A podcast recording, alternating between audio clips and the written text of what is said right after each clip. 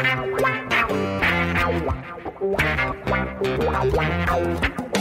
dois na barreira, correu, o rei atirou. Gol! O cara marcação, sambou pra lá, sambou pra cá, botou na frente a pênalti. O Santos chegando a chance de mais um gol. Gol! Neymar pode bater de primeira.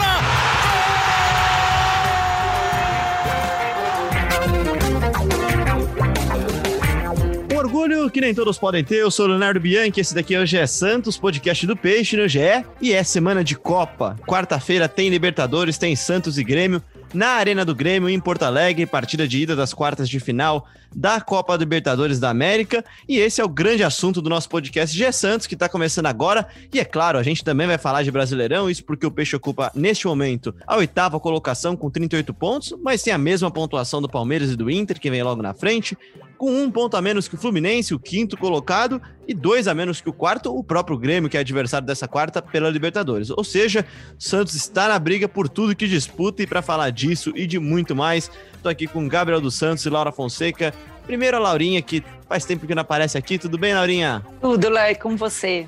Tudo bem, melhor agora. Sempre um prazer gravar o GE Santos com você e com o Gabriel. Prazer é todo meu. Tudo bem, Gabi? Tudo certo, Laurinha, Léo. Vamos para mais um programa aí, falar é, um pouco do clássico, né? Que já está um pouco no passado, e muito sobre Libertadores é, dessa eliminatória contra o Grêmio aí. Muito difícil para o Santos, o Grêmio está em alta, é, mas vai ser difícil para os dois times, né? Porque o Santos também é, tem apresentado um bom futebol e promete dar trabalho. É isso, a gente vai falar daqui a pouquinho de Libertadores, mas vamos começar então falando sobre clássico, gente. Porque apesar do empate não mudar muita coisa na tabela, eu achei que foi, foram, foi mais uma chance perdida do Santos de colar e entrar nesse G4, de sair dessa turma que tá toda com a mesma pontuação, algumas rodadas já, não acha, Gabriel? E durante o jogo também tive a impressão que o Santos mereceu mais a vitória, esteve mais perto dela do que o Palmeiras. Pois é, Léo, o, o, Santos começou o jogo muito mal, né? Os primeiros 15 minutos, até o próprio Cuca admitiu é, na entrevista depois do jogo que o Santos demorou um pouco para se encontrar. É, o Palmeiras começou num ritmo eletrizante ali é, no início do jogo, criou boas oportunidades, o John fez, fez boas defesas, mas ao longo do primeiro tempo o Santos conseguiu se encaixar. É, e apresentar algumas alternativas táticas, né? O Santos começou numa espécie de 4-2-4 ali com, com o Soteudo aberto pela esquerda, o Lucas Braga pela direita e o Marinho e o Caio Jorge centralizados ali no ataque. Depois o Marinho e o Lucas Braga inverteram. Depois foi para o esperado, que era o Soteudo como armador, é, o Lucas Braga aberto pela esquerda e o Marinho pela direita, onde ele está acostumado a jogar.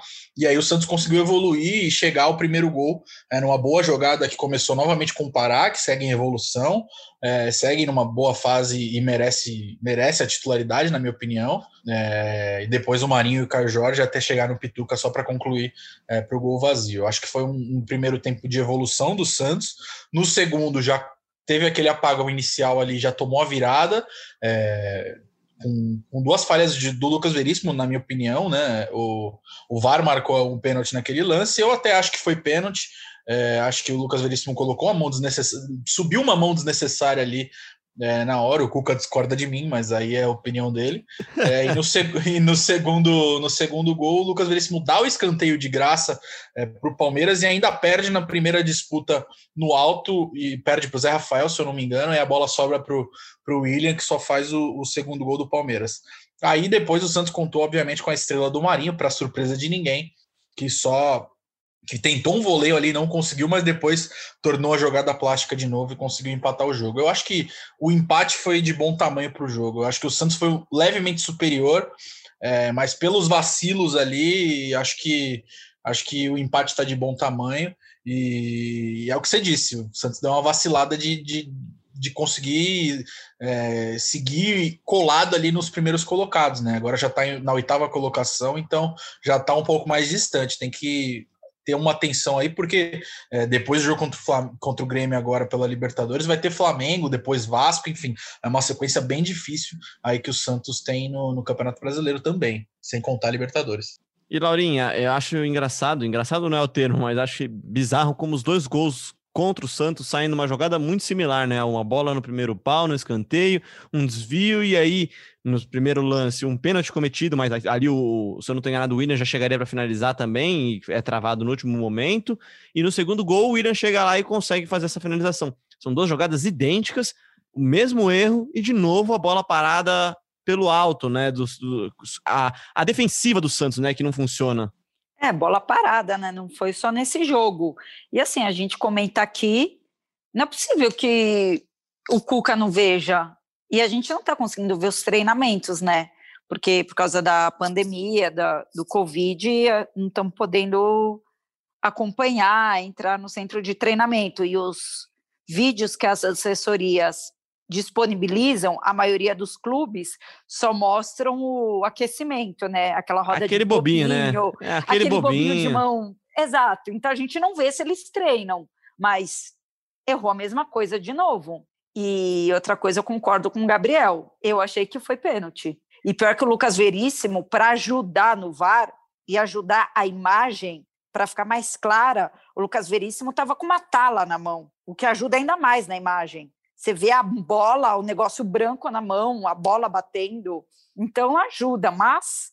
Eu costumo discordar de... desse critério da toque da mão, Laurinha, mas eu acho que ele dá muita margem mas... para um jogo que tem VAR para marcar esse pênalti. Eu não, não gosto o Santos, muito. ó, eu vou ser muito sincera, no primeiro pênalti que marcaram para o Santos, quando apareceu o VAR, eu fui a que mais fiquei contra, que achei um absurdo.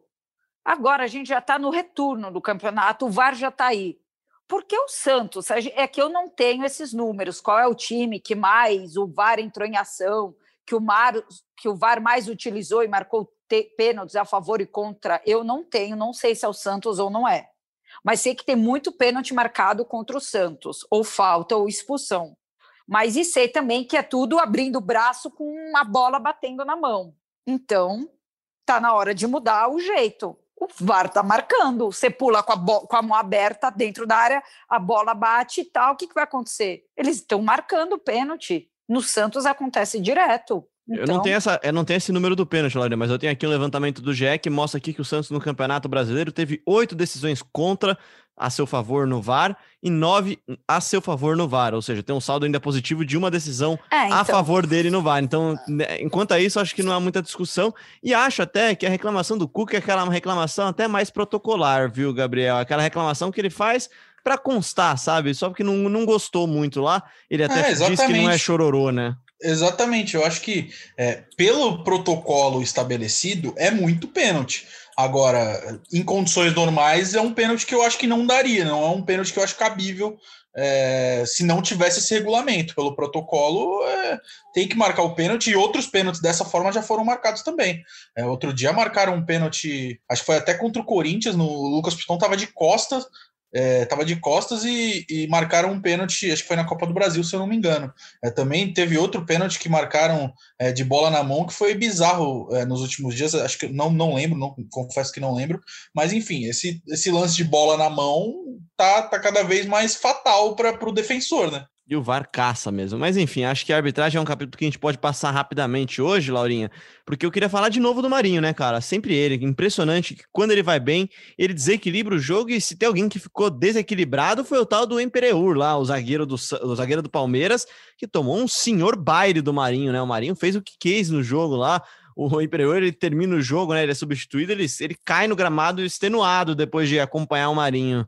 Foi, o Marinho ele voltou a jogar muito bem. A torcida do Santos, eu vi alguns comentários da torcida nos últimos jogos não gostando muito de como o Marinho estava jogando, que ele não jogou muito bem, mas esse clássico contra o Palmeiras jogou bem, foi decisivo. Na minha opinião, foi o melhor jogador do time. O segundo melhor foi o Soteudo para mim, mas ele decidiu, foi bem, chamou a responsabilidade, foi para cima foi aquele Marinho que a gente estava gostando de ver no, no começo do campeonato, aquele Marinho que as pessoas estavam pedindo, pedindo para o Tite pensar para convocar para a seleção brasileira. Então, se ele voltar a jogar assim, quem sabe o Tite não pode voltar a olhar para o Marinho? Eu acho que ele nunca deixou de olhar até. Acho que é um cara que tem que ser olhado com carinho mesmo. E, Gabriel, puxando aqui um tema da análise desse final de semana também dessa partida, acho que mais notícias positivas do que negativas nesse empate, apesar do, de só um ponto ao invés dos três pontos da, de uma eventual vitória, né?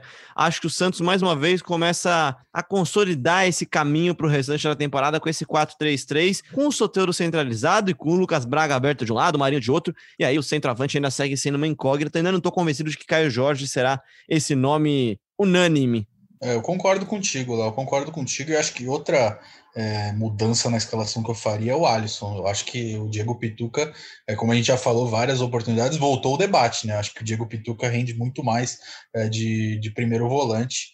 É, e o Alisson não tem rendido bem, na minha opinião, nesses jogos que ele foi titular. É, e, e, sobre o Soteudo na armação é o, é o, que eu tenho preferido no momento, já falei até no outro podcast. Eu acho que pela fase é, não só dele, mas também a, a, do Lucas Braga, que é superior à, dos concorrentes do meio, é, fazem o Cuca é, tomar essa opção. Então, acho que tirando o Alisson ali, acho que seria a minha escalação ideal. Aí só teria, ver a, teria que ver a peça é, para colocar como um segundo volante ali. Tem o Jobson é, que também não, não me agrada muito, e o, o Sandri, que é uma aposta. É, sempre que ele entra no segundo tempo, eu tenho, eu tenho gostado da personalidade dele, mas é, entrando como titular é, é, diferente. Mas eu gostaria de ver uma aposta pelo Sandri. É, e falando ainda sobre o prejuízo do clássico contra o Palmeiras, teve três suspensos, né? E três titulares suspensos para o jogo contra o Flamengo no fim de semana.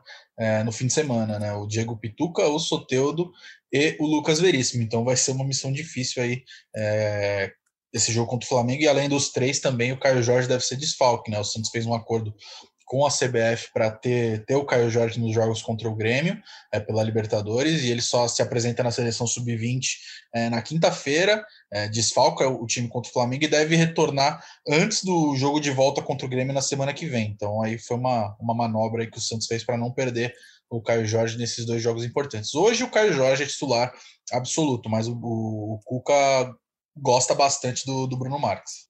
Pois é, período de treinamentos com a seleção. Não são amistosos, não são competições. Os jogadores vão treinar com a seleção sub-20 e por isso o Caio Jorge desfalca o Santos na partida do final de semana. Mas, dizem as fontes, estará nos dois jogos contra o Grêmio.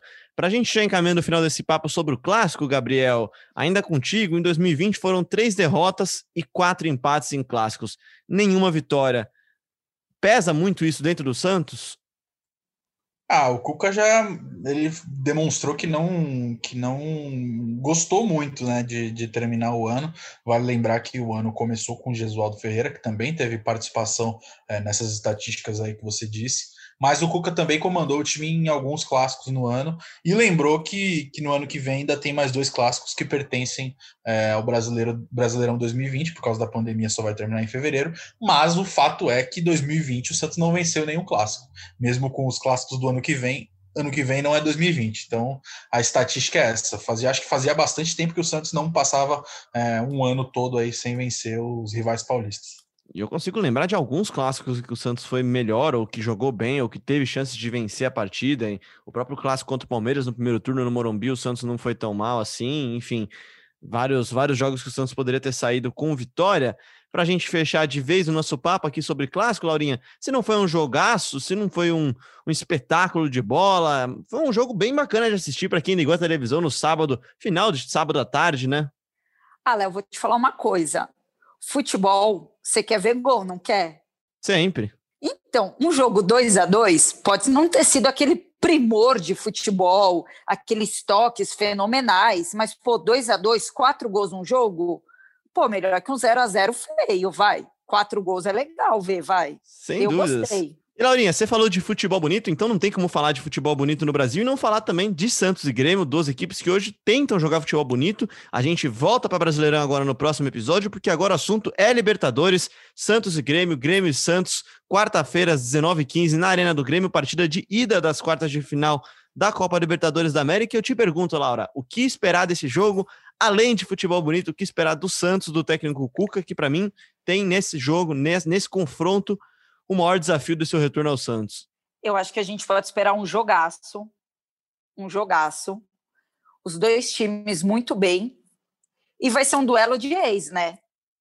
E acho que vai ser um jogo que todo mundo tinha que assistir, porque vai ser bom. 7-15 vai ser bom. Eu só espero um jogo com muitos, muitos chutes a gol, dois goleiros bons nos gols e é isso que eu espero, né? Pelo menos jogo bom e com gols.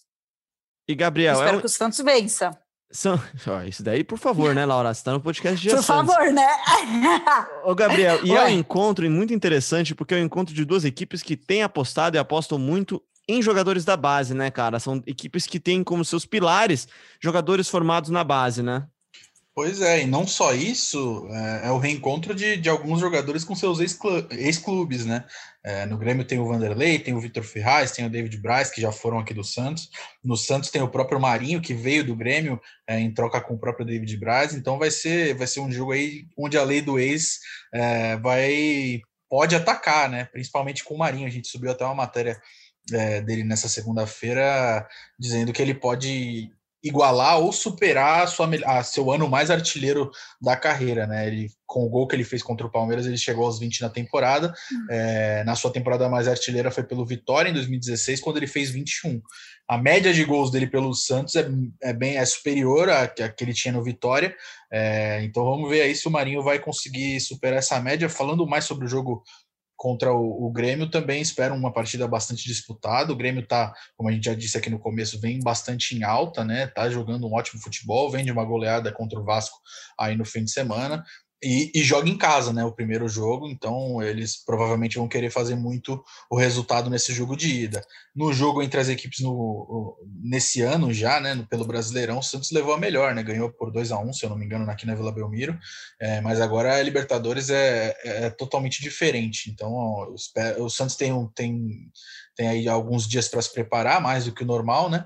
É, então vamos ver como é que o Cuca vai armar essa equipe aí. Eu acho que não vai ter muita surpresa é, porque, pelo que ele já está mostrando aí, esse é um Santos ideal aí, né? Esse, esse que ele vem escalando nos últimos jogos. Falando de uma provável escalação, então, o Santos tem desfalques para essa partida, Gabriel? O Santos que, assim, né? Fora Luiz Felipe, que acabou sendo, acabou sendo expulso, saiu sem tantos prejuízos do confronto contra a LDU, né?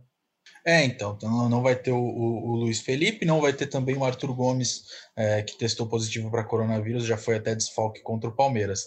Uma novidade importante é que o Cuca volta a comandar o time na, na Libertadores, né? Ele não pôde ficar no banco no jogo de volta contra a LDU é, por uma divergência ali do, nos exames de, de Covid, né? A Comembol vetou a participação dele no banco, mas o Santos informou hoje, nessa segunda-feira, que ele fez o teste PCR, testou negativo é, e está liberado para ficar no banco aí contra o Grêmio, é, a princípio nos dois, a princípio não, nos dois jogos, né? Então vai ser um reforço aí importante é, para o Santos, mesmo que não esteja em campo, mas vai estar ali na beira do campo orientando é, todos os jogadores. Mas acho que de escalação mesmo não tem muita, muito o que fazer, não. Eu acho que a tendência é que ele mantenha pelo menos a base. Pode, pode trocar uma peça ou outra, mas acho que a base da equipe vai ser mantida aí, é, como que vem jogando nos últimos jogos. John, Pará, Lucas Veríssimo, Lampérez e, e Felipe Jonathan, Alisson, Pituca e Soteudo, Lucas Braga, Marinho, Caio Jorge e, e é isso. E John também, que dessa vez crava sua vaga no time titular, né, Laurinha? A gente tinha uma certa dúvida se o John poderia ter sido mantido por uma sequência dura de Libertadores e, e sem muito tempo para treinar, para voltar ao gol, o João Paulo também adquirir de novo o ritmo de jogo. Aparentemente, o John agarrou e não soltou essa bola, né? Exato. O John vem provando que também é outro fruto bom das mãos do Arzu e não solta mais, né? E o Santos que está muito bem de goleiro, né? Ah, tem o João Paulo, tem o John e o Arzu que vem sendo lembrado agora nas matérias que você fica lendo, né? Porque ele que vem lapidando esses goleiros. E o goleiro do outro lado também vale lembrar que foi também Arzu que ajudou a criar, né? Que é o Vanderlei. É isso, é isso. O Vanderlei, que é uma pessoa muito querida pelos torcedores, né? Teve uma saída um pouco turbulenta, digamos assim, né, Gabriel? Alguns atritos públicos com o técnico Jorge Sampaoli, que preferiu o Everson, né? E nem o Everson, nem o, nem o Vanderlei estão mais lá, e nem o terceiro goleiro na época, que era o, o Vladimir, que também agora está na, na, novamente no posto de terceiro goleiro do Santos, né, cara? É até estranho pensar nisso, Ele né? tá machucado, né? Tá machucado. É, mas quando voltar, estará lá, né? Ele será o terceiro goleiro, né? Ah, certamente, certamente. E eu lembro de alguns episódios atrás, quando a gente falava do John, né? Deu, deu falar que alguns amigos que cobriam de perto o Santos também, que acompanhavam o Santos de perto, diziam que o John era era essa, essa joia da coroa, na verdade, era o grande goleiro do, da base do Santos. Fiquei até com medo de ser atacado, viu? Porque muita gente gosta, e eu também gosto muito do João Paulo, mas realmente o Johnny mostra algumas qualidades que eu não via no João Paulo. acho que ele sai um pouquinho melhor do jogo, sai melhor do gol do que o João Paulo, enfim, dois grandes goleiros do Santos aí. Você já disse o provável time, então vamos ouvir então o que tem a dizer o Eduardo Moura, que é setorista do Grêmio no GE, e conta pra gente como é que chega o tricolor imortal treinado, comandado por Renato Portaluppi. Amigas e amigos do GE Santos, que satisfação participar aqui com vocês. Eu posso falar que o Grêmio chega num grande momento, melhor momento da temporada, né? São 16 jogos sem perder. A última derrota, curiosamente, para o Santos aí na Vila Belmiro, então tem um significado né, para o Grêmio esse jogo, e a gente vai tratar disso lá no ge.globo barra Grêmio. É, mas o Grêmio chega bem, se reajustou com algumas mudanças do Renato, passou a apostar um pouco mais nos jovens é, da, das categorias de base, houve uma mudança de escolha aí, né? E, por exemplo, retomou a essência do estilo de, do Grêmio dos últimos anos, com o Darlan e Matheus Henrique no meio-campo, o Jean-Pierre voltou e voltou muito bem. Então, o meio-campo do Grêmio tem sido o segredo desse time, mesmo que o Darlan e o Maicon estejam se revezando ali, o Renato tenha feito esse rodízio e a gente não tem exatamente a certeza de quem vai jogar. O Darlan, por exemplo, ficou no banco contra o Vasco, então pode ser um indicativo que ele vai ser o escolhido, né, para o jogo com o Santos. Mas o Grêmio se reajustou justamente no seu meio-campo com jovens jogadores que passaram aí da base e foram formados no clube, especialmente Darlan e Jean-Pierre. Tem individualidades muito fortes no momento, né? E a gente pode citar o PP, que já fez a jogadaça no gol do, do, do Diego Souza, né? Na derrota na Vila Belmiro, e também o próprio Jean-Pierre, que, pelo que a gente sabe, apesar de todo o mistério do Renato, o Jean-Pierre eh, não teve lesão, então vai para o jogo, pelo menos essa é a informação que a gente tem eh, para essa decisão. O Kahneman eh, também a gente tinha que estava sendo preparado para esse jogo de quarta-feira.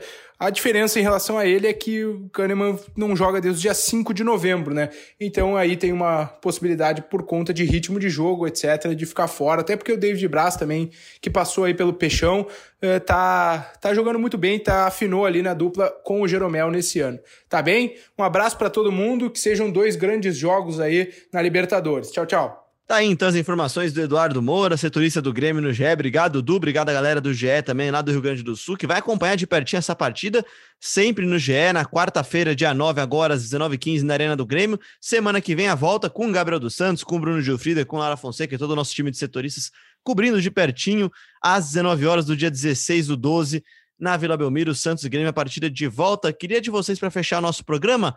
Palpite então, Laurinha. Grêmio Santos, jogo de ida. 2 a 1 um Santos.